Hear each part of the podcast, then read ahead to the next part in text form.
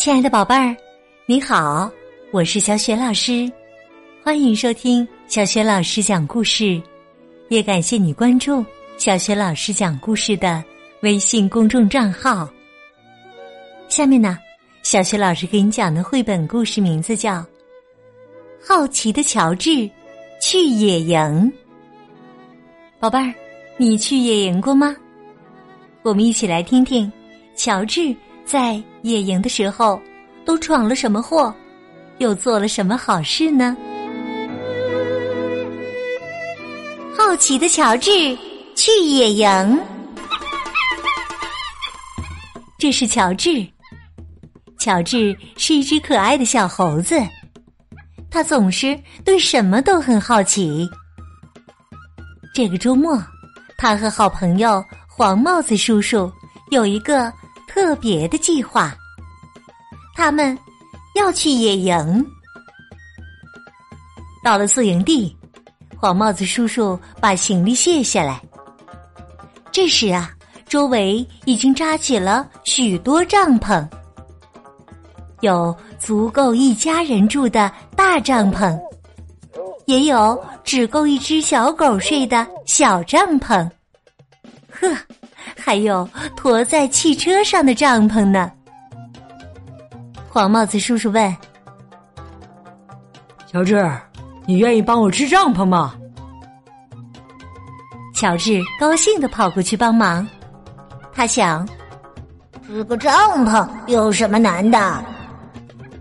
不过呀，支帐篷还真不简单。你看，他们好不容易支起的帐篷，不一会儿。”就倒塌了。黄帽子叔叔说：“乔治，你还是到压水机边去打桶水吧。待会儿烤棉花糖，火堆边得准备一桶水。棉花糖，乔治最爱吃了，他等不及，恨不得马上就开始烤。别到处溜达呀，省得惹麻烦。”黄帽子叔叔嘱咐着，可是乔治根本没听见，他早就跑远了。到了压水机边，乔治一上一下，起劲儿的压着水。很快呀，水桶就满了。乔治顺着原路往回赶，他看见一家人在收拾行李，一个小姑娘。提起一桶水，朝篝火泼去，嗤的一声，火灭了。乔治觉得真好玩儿，他也把小桶里的水泼到旁边的篝火上。正在野餐的叔叔喊着：“喂，我们还没有用完呢！”他朝乔治跑过来，乔治没想到会惹麻烦，拔腿就跑。他拼命的朝森林里跑，那个叔叔的脚步声紧紧的跟在后面。乔治越跑越快，脚步声却越来越近。脚步声超过了乔治。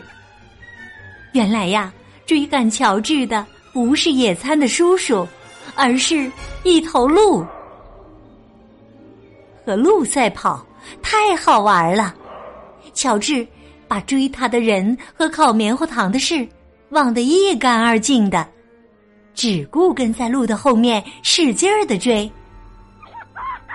可是啊，在森林里，小猴子怎么能跑得过鹿呢？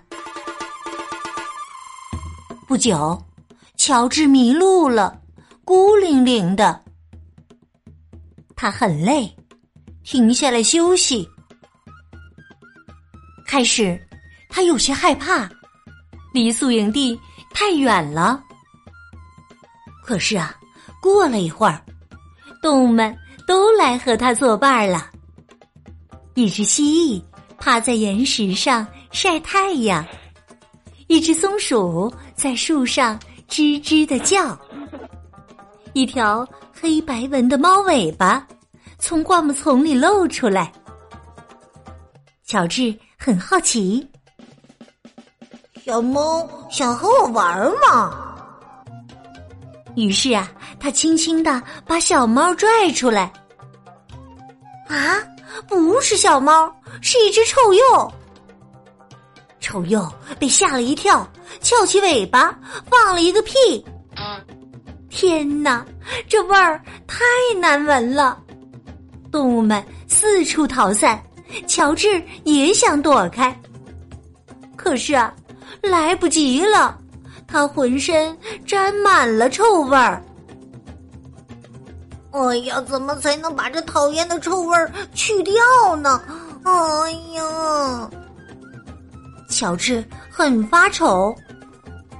更糟的是，在森林里，他没法洗澡啊。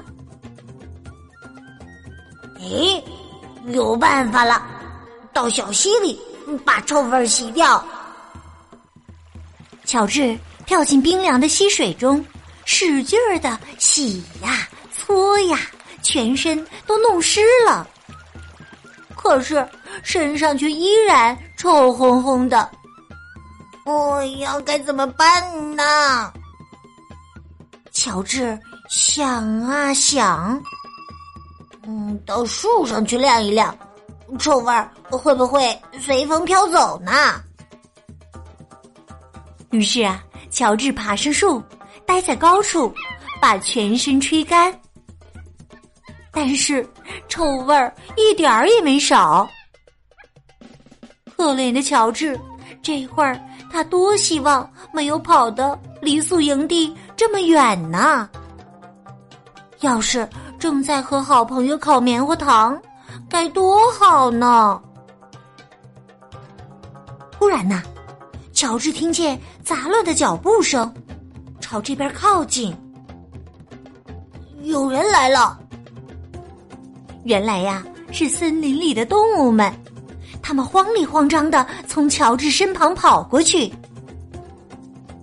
动物们看见了什么，被吓着了。乔治也看见了，原来是着火了。乔治刚才扑灭篝火，惹了祸。但是啊，这一次的火可不是在宿营地。情况紧急，乔治迅速的溜下树，抓起水桶到小溪里盛满水。然后他小心的护着水桶里的水，爬上树，从一个树枝荡到另一个树枝。当乔治靠近火时，他伸长胳膊，把水浇在火苗上，嗤，火熄灭了。这时啊，黄帽子叔叔和护林员飞快的跑过来。黄帽子叔叔喊道：“乔治，我就担心你会跑到这儿来。”护林员说：“幸好你在这儿啊，乔治，我们在宿营地就看到烟了。”多亏你及时把火扑灭呀！乔治能帮上忙，觉得很开心。黄帽子叔叔看到乔治平安无事，也很高兴。可是他脸上露出了古怪的表情。乔治，你身上是什么味儿啊？回到宿营地，黄帽子叔叔要帮乔治除去臭味儿。他让乔治泡在番茄汁里，洗了一个不寻常的澡。嗯，乔治身上的味儿好闻多了。黄帽子叔叔邀护林员一起围坐在小小的篝火旁，烤起晚餐来。护林员说：“要小心，火真是好东西呀。没错，特别是用来烤棉花糖。”